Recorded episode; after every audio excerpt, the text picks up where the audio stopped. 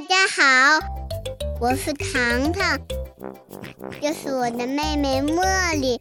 嗯嗯嗯，茉呀茉茉呀，嗯，来，这是我的爸爸，我是糖糖的爸爸宝康，这是茉莉的爸爸，我是茉莉的爸爸王涛。欢迎大家来到茉莉糖的周末。茉莉，你爱这个世界吗？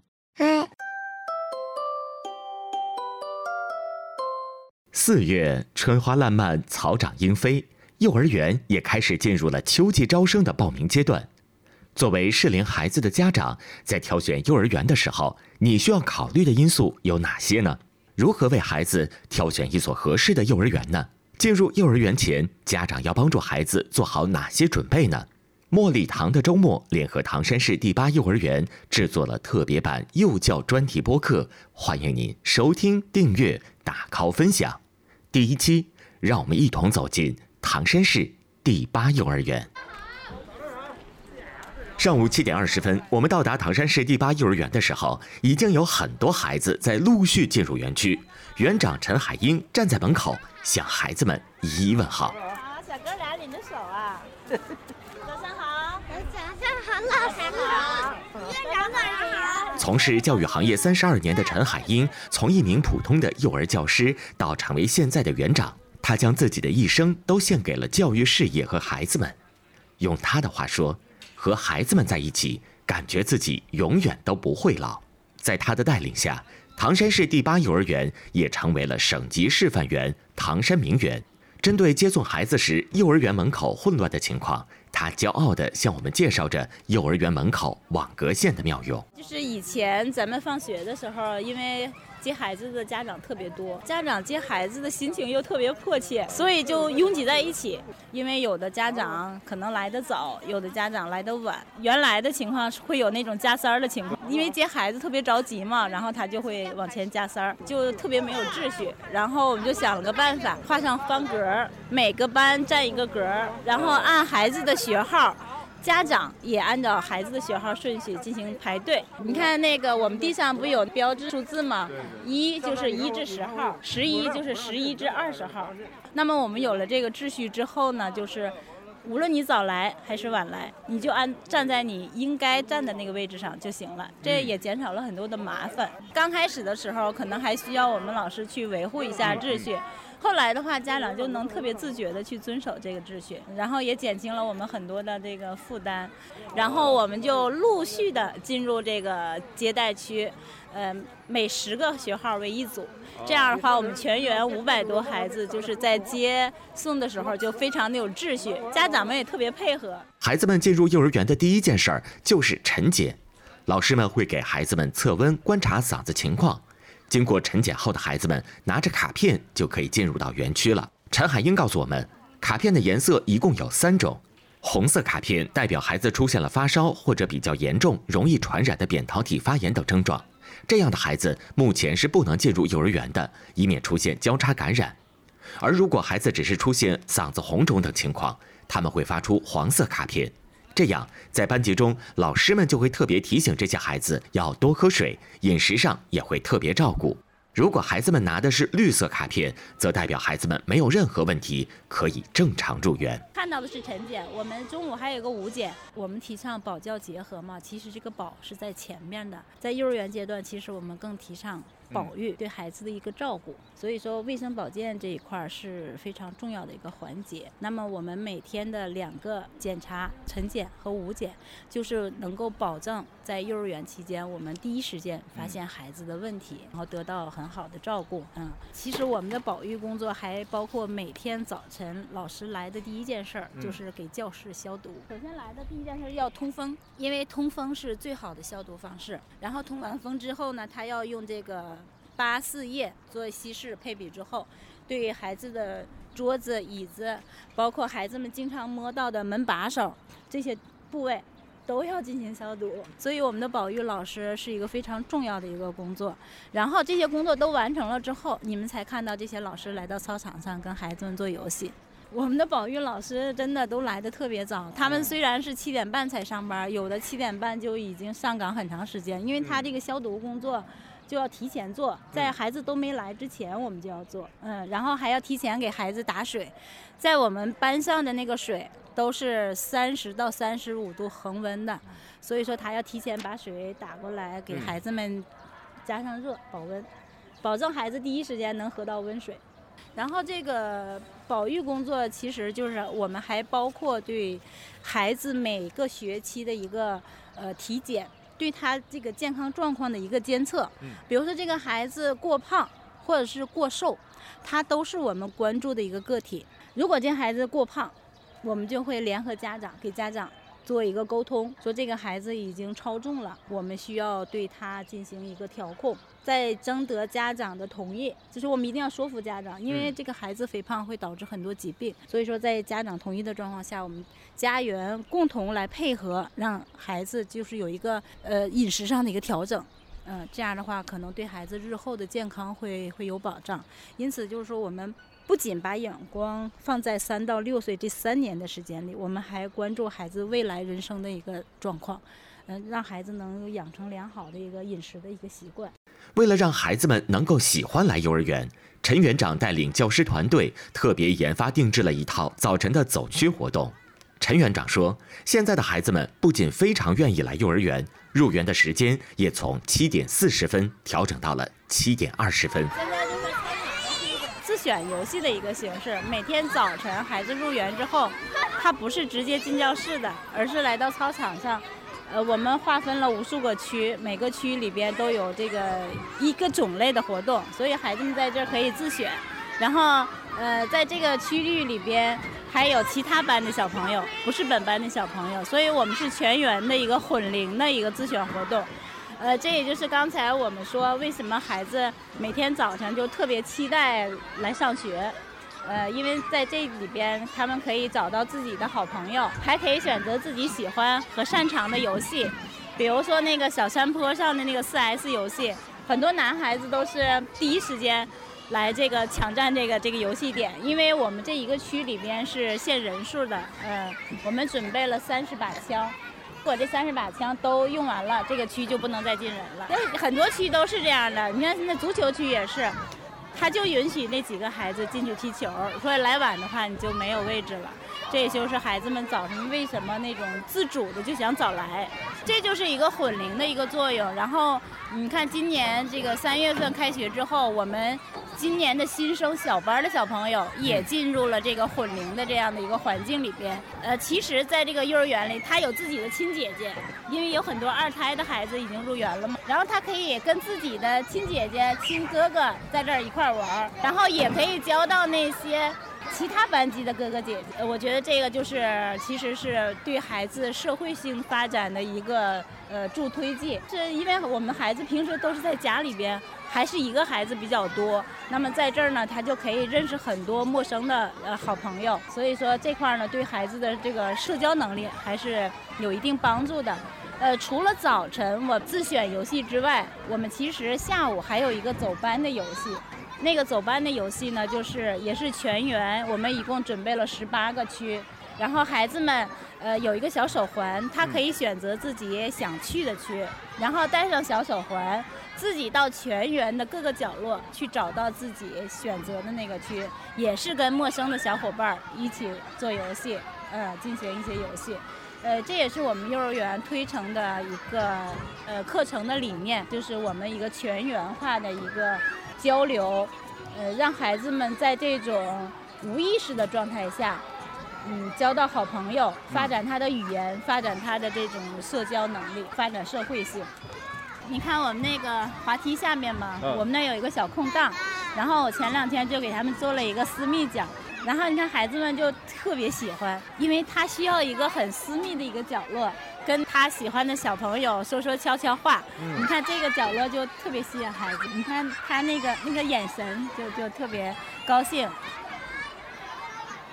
我们是从早晨七点半到八点，这个半个小时的时间，然后八点会有一个音乐。音乐响起来的时候，我们的孩子就会找到他们班固定的集合地点站队，然后回班进行早餐。呃，其实这个活动改革之后呢，我们发现了有几个变化。嗯。第一个就是孩子特别愿意来园了。嗯。然后就是孩子们就主动来园的这种积极性特别高。呃，基本上全园五百来人，每天哭闹的孩子大概也就一两，其他的孩子都是非常愉悦的，能够主动来园，这是第一个变化。第二个变化就是他们来了之后呢，就是把那个身体的这种机能就。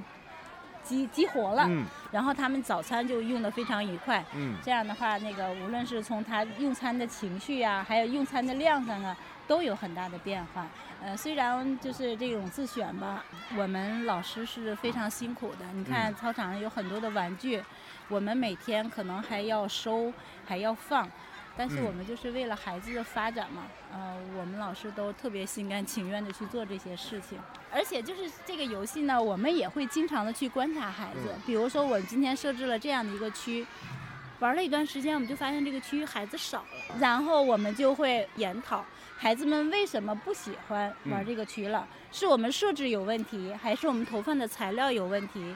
还是我们老师这个指导的不够，是吧？我们会发现一些问题，呃，然后做一些这个改变，争取能够呃呃吸引更多的孩子到这个区来。那么老师之间也会有一个这样的一个竞争的一个机制，就是哎，你看我设计的游戏。孩子们特别喜欢，嗯，然后他也特别高兴。如果这个老师那儿没什么孩子，他就也特别着急，然后想方设法的会想一些办法，吸引更多的孩子来我这个区玩。你看现在就是音乐响起来了，孩子们就找到自己的队伍，然后拿着自己的呃东西就上楼，一会儿准备就餐了。随着进班歌声的响起，孩子们陆续进入班级，老师们戴上口罩，开始分发早餐。小朋友们，今天我们的早餐的内容是笋丝鸡肉粥、猪肝、油麦菜鸡肉片，还有双面馒头。啊，老师给同学们介绍一下咱们今天所吃呃两种蔬菜的营养价值。首先呢，先介绍一下油麦菜。油麦菜是一种绿叶菜，它富含了丰富的维生素和矿物质，能提高小朋友的身体免疫力。粥中呢含有笋丝。笋丝呢，像也含有非常丰富的维生素物质，对我们的身体很有好处，能促进消化系统的吸收。好了，今天就介绍到这里。嗯，谢谢甜甜老师。好，所有小朋友，小手准备。准备完毕。我们准备开始。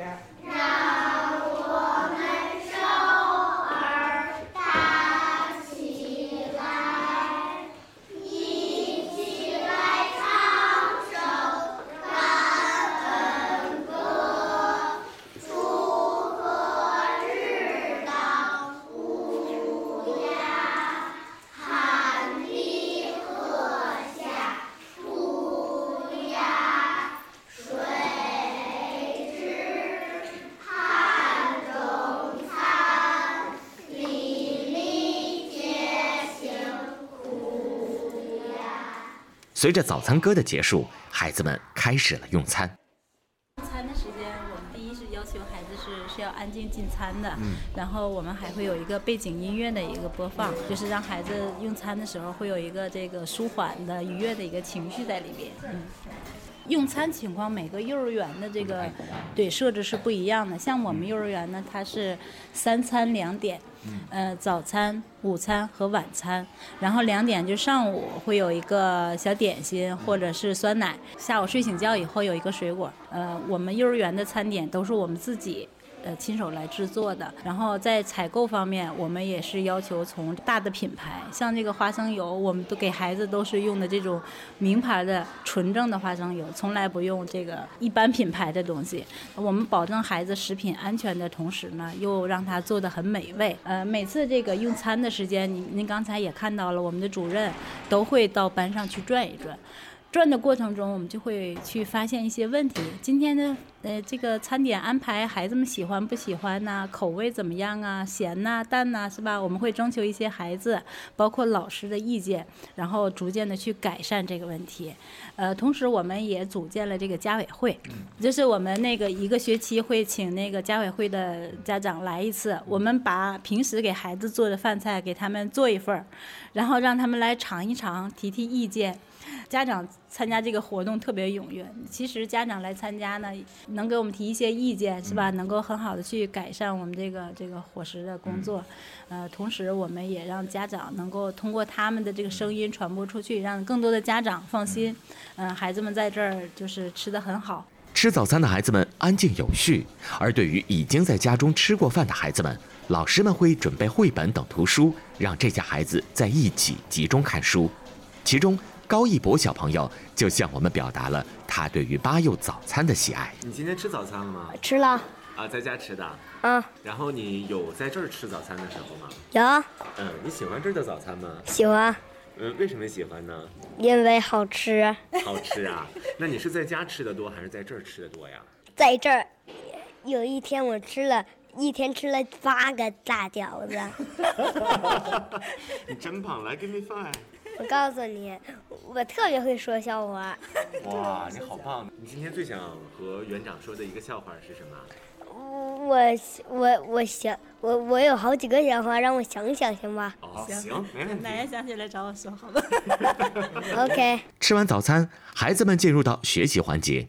针对江湖流传“公立幼儿园就是带孩子玩但不教知识”的说法，陈海英和我们分享了他的观点。公立幼儿园，我们也是在国家教育部这样的一个很很正规的一个体制内，所以说我们的课程的设置，包括我们的教学的安排，都是应该是非常科学的。那么国家最近也出台了很多的政策，就是一直在反对小学化、幼儿园小学。其实这个小学化，就是我的理解啊，并不是说一点儿不学，但是它的重点是怎么让孩子去学。我们不能像这个小学的老师那样，四十多个孩子手背后听老师那讲，然后孩子在那儿写那儿听，是吧？我们是用游戏的办法让孩子去学习。公立的幼儿园我们在讲什么？我们在讲给孩子培养孩子入学的能力培养。那么一个孩子想成为一个真正的小学生，他需要具备哪些能力？其实这里边能力很多，比如说孩子听的能力，就像我们现在这种谈话，我看您一直在盯着我，为什么？因为你很专注。那么一个孩子想在小学里边取得好成绩，他最重要的什么呀？会听讲，对不对？所以说孩子听的能力很重要，他把老师讲的内容都听进来了，他学习就没有问题。所以我们要专注的去培养孩子这种能力。另外，他看的能力。为什么我们在你回想一下，你上学的时候，会有没有丢字、落字？那个应用题会没写答案，没写这个什么这个最后的这个丢三落四，对。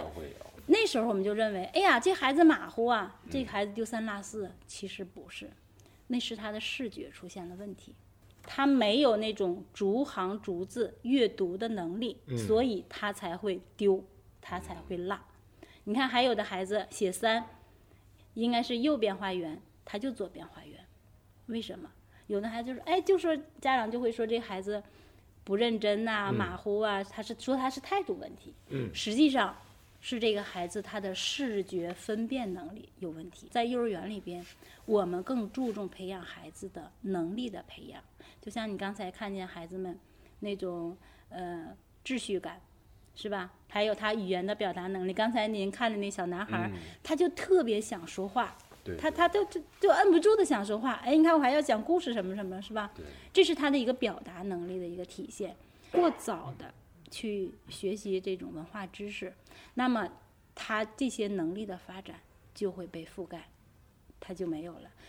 呃，提前学习小学知识的那些孩子，他在一二年级的时候可能会显得比没学的孩子有优势。要有优势，嗯，但是一到三年级之后，这些孩子就完全没有。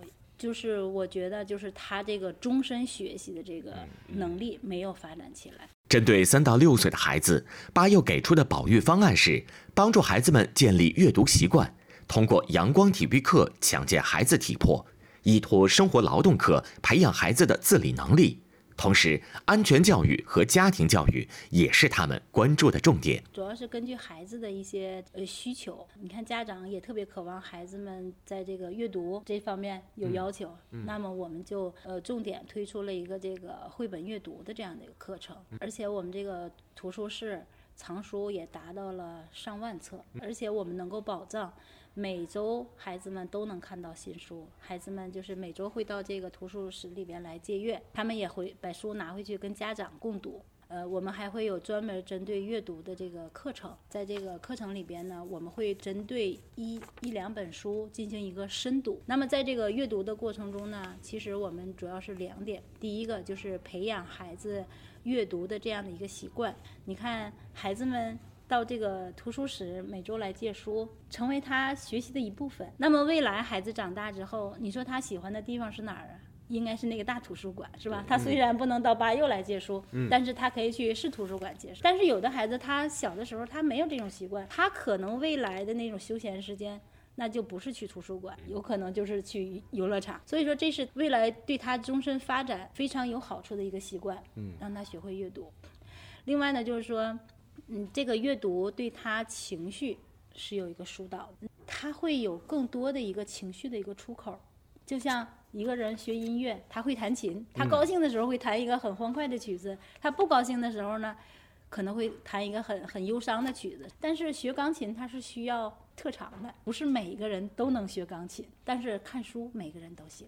然后我们还有一个就是，呃，阳光体育课，呃，也是好几年了这个课程引进，呃，我们单独聘请的这个从事体育教育的男老师，然后每周来给孩子们上课。就是孩子们见到这些可爱的大哥哥们，特特别高兴。然后这些男老师呢，可能他们这个课程的设置也会有一些挑战性，孩子们也特别喜欢。在我们生活里面，我们还开发了这个生活课程，还有我们的劳动课程。嗯，其实现在孩子们最缺少的就是劳动。嗯嗯。然后在我们这个大的这个教育环境里边，我们就希望孩子们。能够做一些力所能及的小事儿，然后我们给孩子配备了这种很小的小小扫帚、小拖布，然后我们会有值日生，嗯，比如说餐前我们会让那个孩子们发发这个碗筷，然后收收盘子什么的，然后吃完了把小桌子自己擦干净，嗯，把地自己弄脏了就自己擦，就这些力所能及的小事儿，我们都会让孩子去做。安全教育的问题，嗯，我们幼儿园也会有这方面的课程啊，就是安全，嗯，比如说我们不能跟陌生人走啊，或者是遇到一些这个困难，我们应该求助哪些人呢？这些安全上的教育其实也会有的，包括现在就是性教育，我们也会有，就是因为尤其到大班的小男孩、小女孩，他会有一些性别的区别了，对，然后嗯，哪些部位是需要保护的，是吧？陌生人哪些？部位是不能碰的，这些我们也会也会做一些安全方面的教育。其实这些课程是应该家长来做的，但是有家长他又不知道，他就理所当然的认为，哎，这个我不说孩子也应该会，是吧？嗯。其实很多孩子是他是不知道的，我们就需要做这些方面的东西。我们呃引进了一个这个奥尔夫音乐的一个课程，呃，通过这个课程呢，嗯，就是提高老师的音乐素质，然后。带动孩子们去更多的感受这个音乐的魅力。呃，在这个课程的过程中，孩子们还是非常非常愉悦的，包括呃歌唱、呃音乐游戏，还有乐器，就是打击乐。那么，呃，你看刚才今天我们是天气非常好的一个状况，然后孩子们就可以户外了。呃，如果碰到这个雨雪天气。那我们孩子就是在室内进行音乐游戏这样的一个补充。那么我们的孩子呢，就是在这个，呃，非常优美的一些呃音乐律动啊，还有这个音乐游戏里边非常开心。其实我们幼儿园也很重视家庭教育，经常会呃开家长会，引导他们在这个 网上学习，就是去帮助家长。是有的家长他是愿意改变的，他只是不知道而已。哦，他听完以后，哦，还原来是这样的，那我们得赶紧赶紧改。甚至这个夫妻两个都得找老师，哎，我们两个怎么怎么做是吧？配合幼儿园，配合学校，我们怎么把这件事做好？